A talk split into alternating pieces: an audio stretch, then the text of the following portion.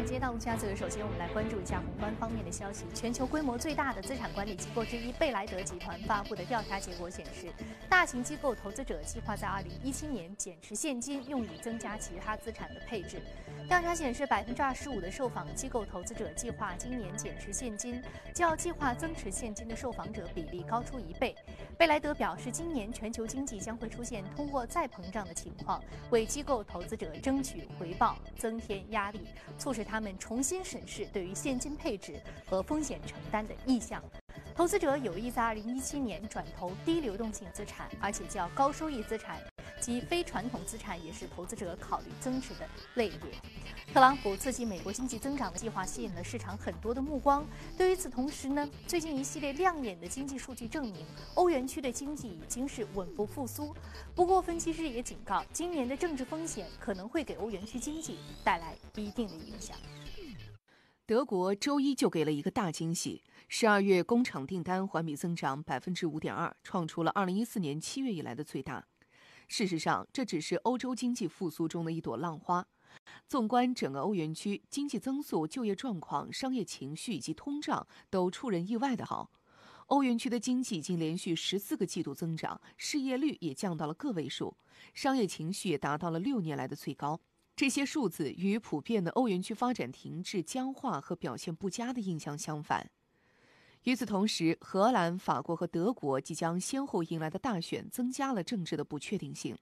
经济学家们担心，这可能将会导致商业和家庭支出受到抑制，从而对欧元区温和的经济复苏步伐造成一定程度的削弱。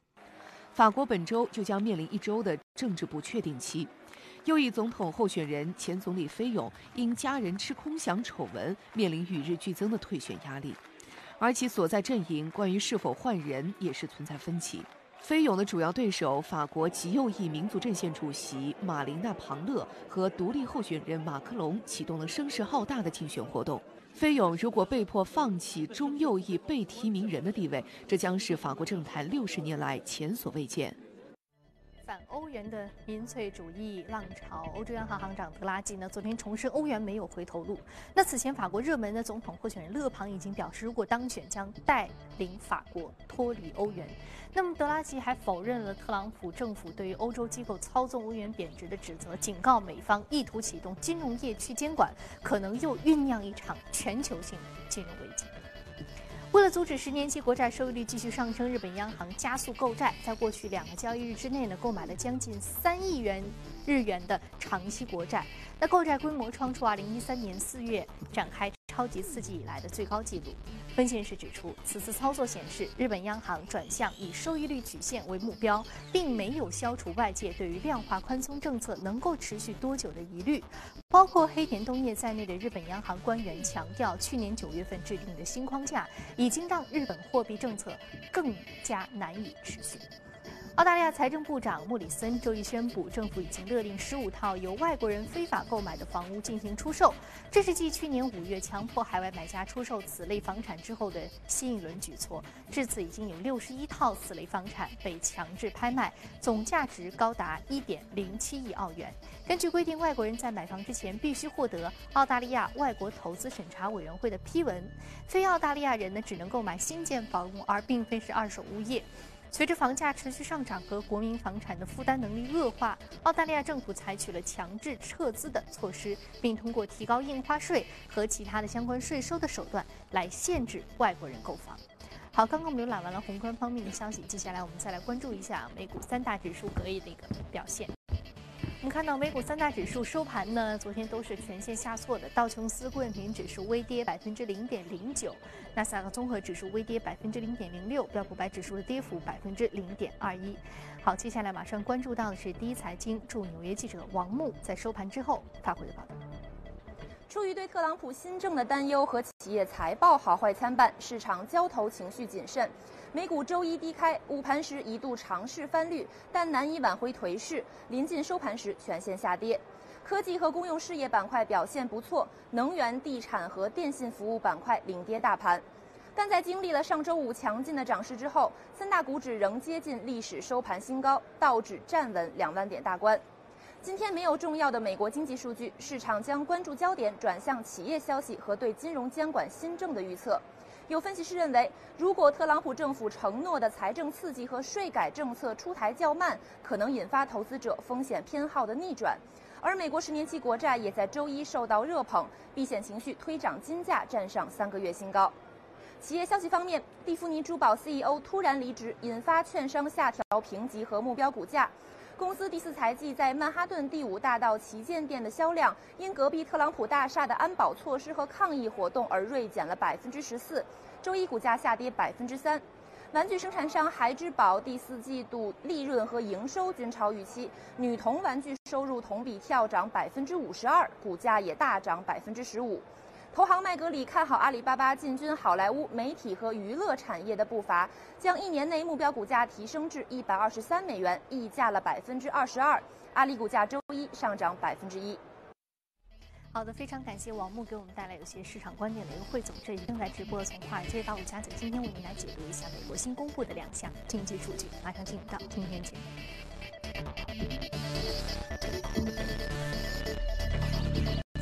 请到现场的嘉宾呢，是来自于钜派集团的首席策略官许戈先生。许老师，早晨好。女士你好。我们说最新公布的美国非农就业数据是非常的向好啊，几乎已经是接近充分就业了。可以说奥巴马时期还是给现任政府留下了非常好的一个就业方面的这样一个政治遗产。那在你看来，现在呃，在特朗普激进的政策之下，他依然是把就业放在非常重要的一个位置，还有这个必要吗？嗯，当然，美国的经济的话，我们以前说，美国经济如果是一架飞机的话。它两个非常重要的翅膀，一个就是就业，啊，就业劳动业劳动力的市场，另外一个一个呢就是制造业。在奥巴马政府的执政期间的话，呃，制造业这个这个词在国情咨文当中出现的频率是最高的，呃，所以这两个翅膀好的话，美国经济尽管有一些小的瑕疵，呃，但它的整个起飞的这个势态会非常好。我们看到零四年，当时我还在做交易。零四年之前，零三年，因为零四年是美国的最近的一次的升息的周期的开端，那么当时大家在讨论美国是不是应该呃进入一个升息周期，呃主要看的就是这两个指标，但那个时候非常不好，因为呃左侧的那个记忆好，右侧就不好，就是呃就业好，然后那个制造业不好，或者反过来也是这样。如果等这两个指标都好的时候，美国就真真正进入一个快速的。加加息的一个一个通道，所以我们从最近的美国的经济数据来看，这两个数据，嗯，上周五的数据非常好，二十二点七万人啊非农就业，嗯，超过市场预期四点七万啊。然后另外一个呢，我们看到这个数据里面还有一个小的数据，就是参与率。以前的话，这个参与率比较低，所以我们尽管看到就业市场的数据好，但可能会有水分，就很多人不不不是统计在这个数据里面的。但这一次的话，整个参与率达到了百分之六十二点九。这是一个非常好的一个数据，就是说整个数据的水分非常少，所以这是一个干货啊。那另外一个呃，美国的制造业的数据也是非常好的一个数据，达到五十六，五十以上就是扩张水平，五十六是非非常非常好的一个水平，是最近两年以来的一个呃非常的高位。所以我们看到美国经济，嗯，尽管有一些小的，比如说呃薪资的增长会有一些稍微有一点落后，跟市场有点差异，但它还在增长，还在比较高百分之二点五的一个增长，所以整个经济还是。呃，会比较好一点。另外一个，我们还有一个方面的一个解读，就是美国的房地产市场。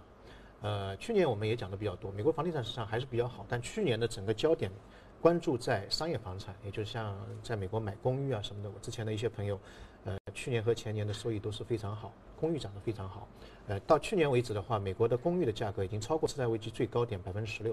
啊，当时次贷危机最高点的这个高位。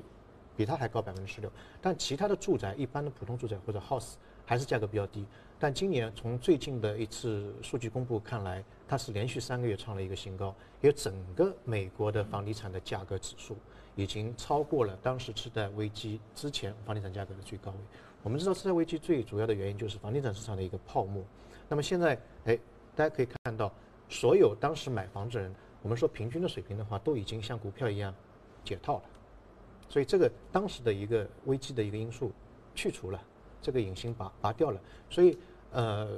它之后的影响，我个人认为会比较大。第一个呢，如果说你是投资啊投机买房的话，那你现在有利润，你可以把它抛掉，会增加你的购买力。另外一个，如果说你是自住的话，你心里也有个底。所以最近我们可以看到，美国的消费者信心指数也出现了一个比较大的一个上扬啊，因为它的最大的一块房地产的或者自己住宅那一块已经不会亏损了，所以他会对未来的开支有比较大的信心。嗯，所以从正统的我们看两亿制造业和就业，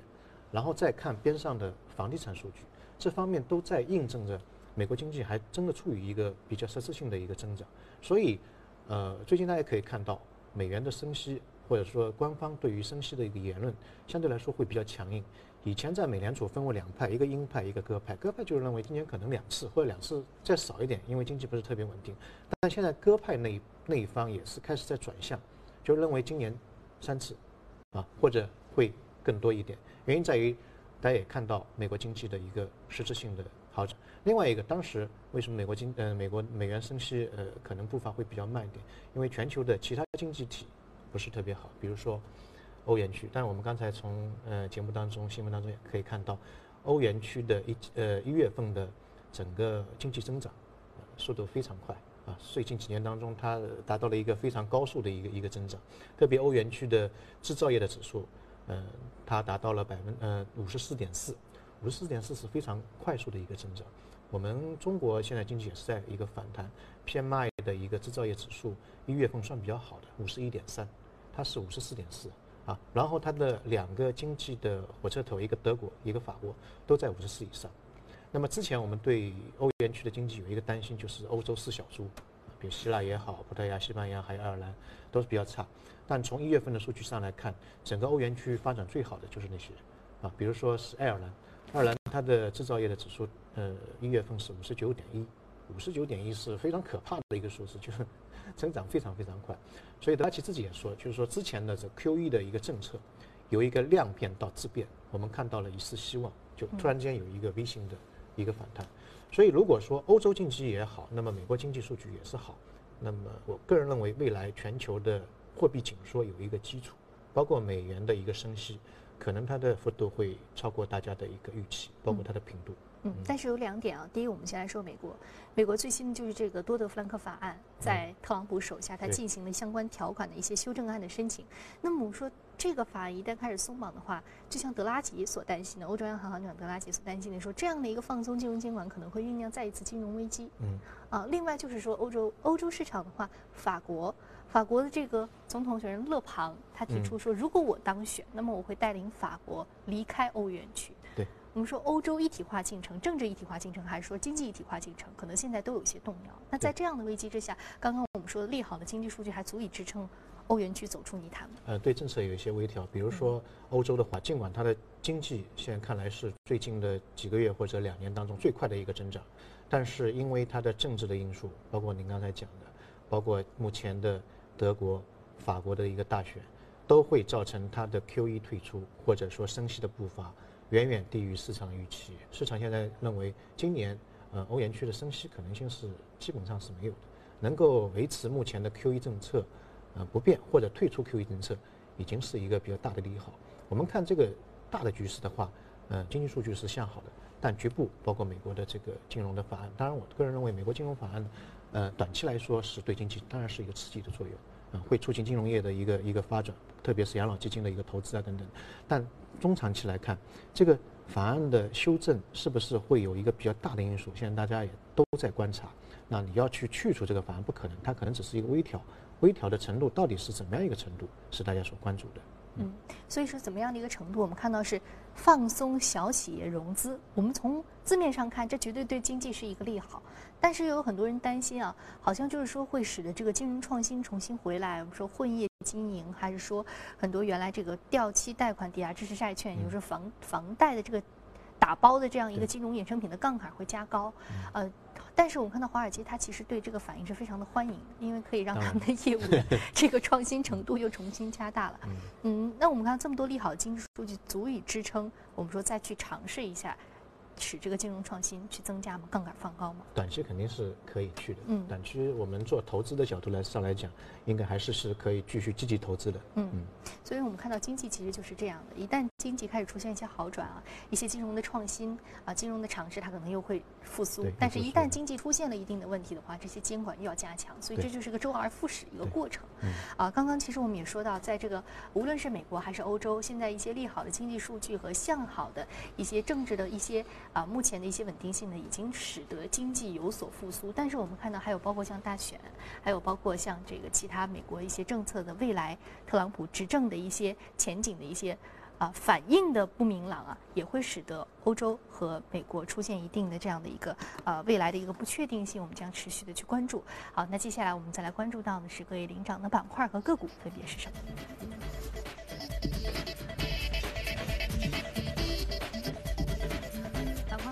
括广告、采矿、投资公司、半导体和销售批发板块是领涨的。我们再来看到的是个股方面，个股方面来自于网络软件、医药、游戏、玩具。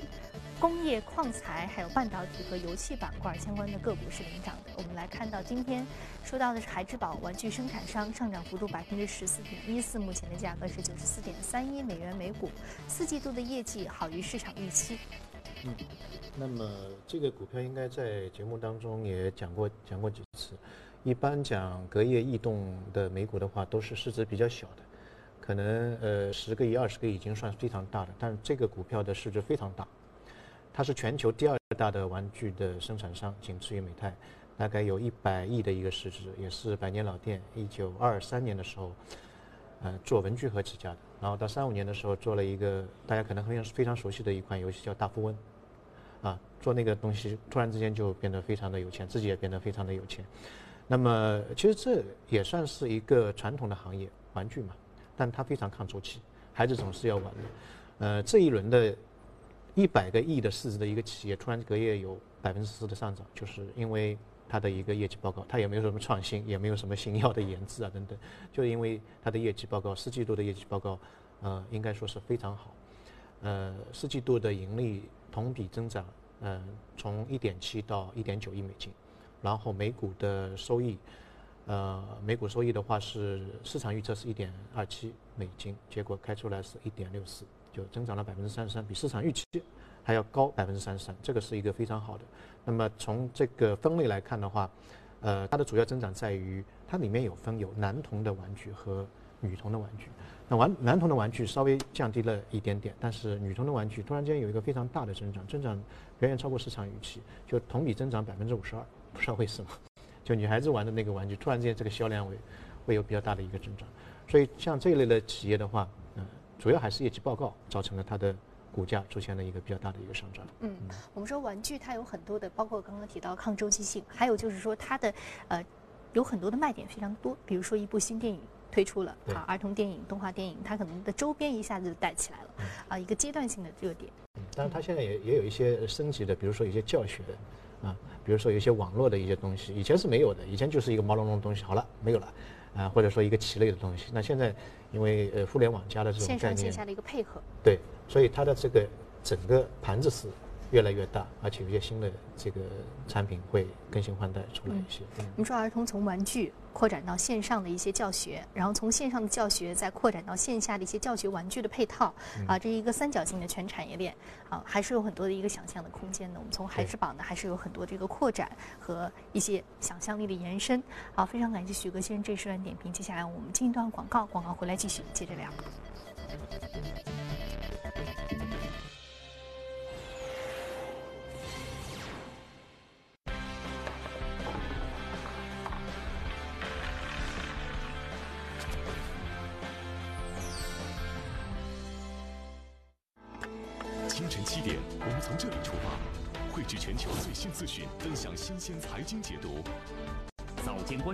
聚焦资本市场最热话题。从华尔街到陆家嘴，资深专家带来独家分析，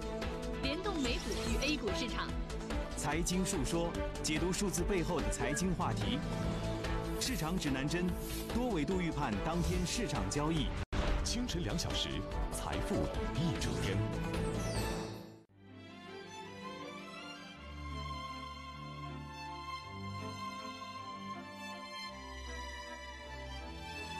跨越三个世纪的经典，老凤祥。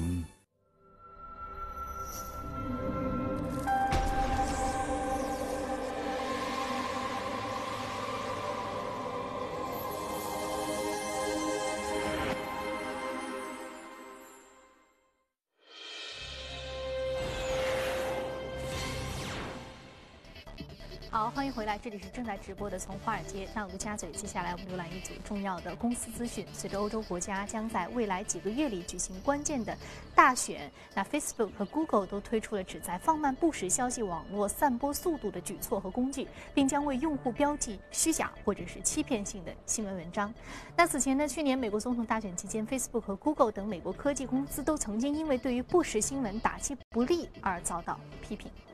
国际数据公司 IDC 发布中国智能手机市场报告显示，去年 OPPO、华为和 vivo 的市场份额近半壁江山，共计百分之四十八。与此形成鲜明对比的是，苹果的市场份额在二零一六年同比下滑百分之二十三点二至百分之九点六，约为两年以来的最低。三星的市场份额甚至跌出了前五的行列。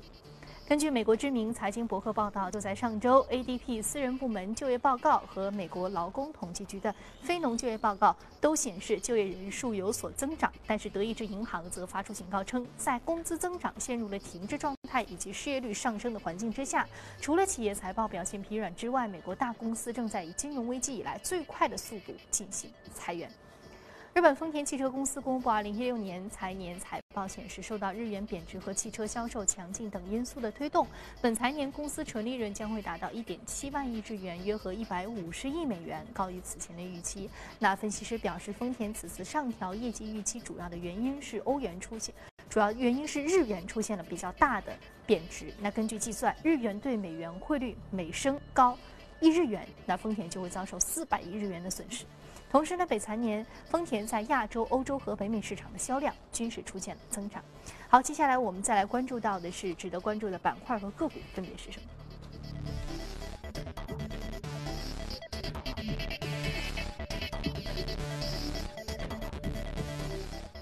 我们说到的是携程在线旅游板块上涨百分之零点三五，目前的价格是四十三点零五美元每股。我们说中国旅游市场现在更多的是拓展这个海外旅游啊。刚刚过去的这个春节假期，很多人甚至是大年三十就已经不在国内了，在国外去跨年了。对，春节之后一般都会，一个就是喝的吃的，另外一个就是朋友圈摄影大赛。对对，就是玩的。那个呃，这股票也是一样的。其实我们去年看到很多的中国投资者开始投资海外，然后到了海外之后发现，哎呀，这个市场又不一样，股票又不熟悉，所以很多人都很多人都会问，哎，到底应该买什么？其实，在呃，当然整个中概股在美国股股票市场名声不佳，有的时候看到跌的是比较厉害，但有一些中概股是值得去看一看的，比如说去年的那个微博啊，微博涨了百分之一百多，网易也是涨得非常多，有一些的非常质地好的股票，我们可以去多关注一下，像这个携程。啊，携程的话，呃，它应该是国内的第一、第一、第一大的那个，嗯，OAT 的那个在线旅游的一个股票，呃，其实它跟美国的第一大股票，我们做了一个比较，啊，发现还蛮有趣的。我们觉得它的那个增长的未来的增长的潜力还是蛮大的。美国第一大的股票是 Prince Line，啊，美国三大在线旅游，一个 Prince Line，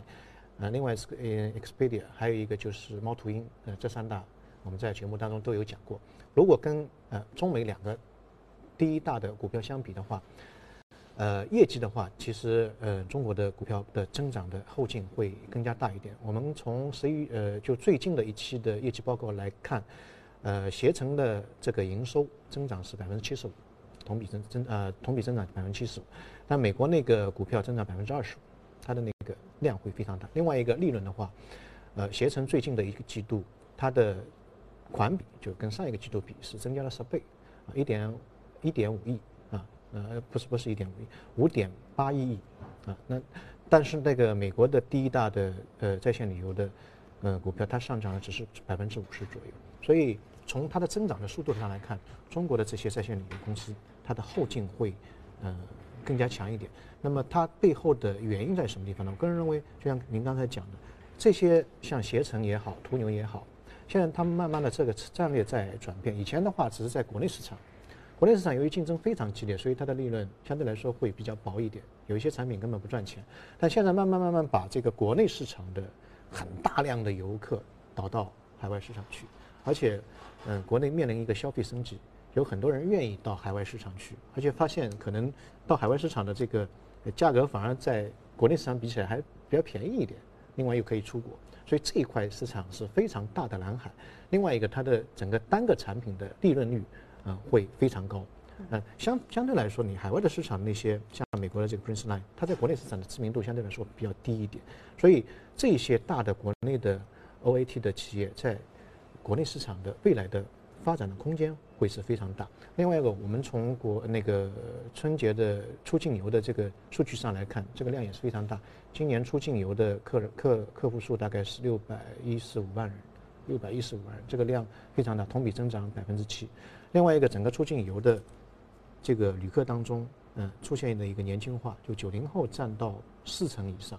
啊，这带来什么呢？就是单客的消费额啊，会出现一个两位数的一个增长，所以这个就会造成这个企业的，特别是 OAT 的企业的利利润会出现一个上涨，因为 OAT 的企业的这个这个行业它关联的产业非常多，比如说那个机票，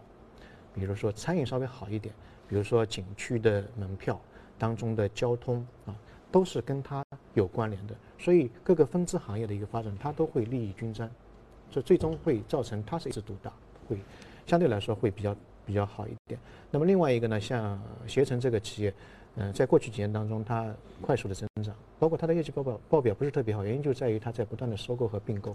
嗯，前两年的话，在海外的话，它的并购行为非常非常的快，嗯，把美国旅行社、欧洲最大的机票的搜索网站。还有去年一点八个亿美金投资的印度最大的 OAT 的呃一家企业，所以它的海外并购基本上形成了一个合围。在国内的话，像翼龙啊、去哪里啊，都被它收在收收在这个名下。所以整体上来看，它在国内的 OAT 企业当中应该是一枝独大的 Number One 啊。唯一现在可以跟它竞争的就是嗯阿里系的飞猪，嗯现在增长的势头。你说其实这个在线旅游网站它拼的其实是还是一个资金链和资源。它并购的能力，啊，我们说到收购多少这个机票、酒店的预订的平台啊，还有多少这个旅行线路的制定能力啊，能够把这个签证是不是能够都搞得定啊？所以这一切的，呃，这个产业链非常的长，所以它也很考验这个企业的规模和它的执行的能力啊。好，非常感谢许哥先生这一时段给我们带来有关于在线旅游板块的一些点评呢。就这个板块呢，以后还会持续来跟您来。聊一聊，好，这里是正在直播的从华尔街到陆家嘴，非常感谢今天嘉宾的精彩解读。今天播出内容，你可以通过我们的官方微信公众号“第财经资讯”查看。那节目最后，我们来关注一下一年一度的札幌冰雪节，有近两百件冰雕的艺术作品被呈现在广大游客的眼前。当天，一座雄伟逼真的凯旋门率先引入游客眼帘，精湛的雕工让众人仿佛置身于法国的香榭丽舍大街。随后，当今最具话题性的美国总统特朗普也出现在公园，一头标志性的短发和夸张的神情，不时令人忍俊不禁。当然，除了这些严肃的题材，日本流行文化和动漫元素也是必不可少的。去年演唱洗脑神曲走红的古坂和人，经典畅销动画《最终幻想》的人物形象，以及风靡全球的手机游戏《口袋妖怪 GO》等悉数在列。让不同年龄、不同兴趣的游客都能在这里找到情感的共鸣。据了解，本届札幌冰雪节共有约二百件冰雪作品参加展出，预计将吸引二百万游客观赏游览。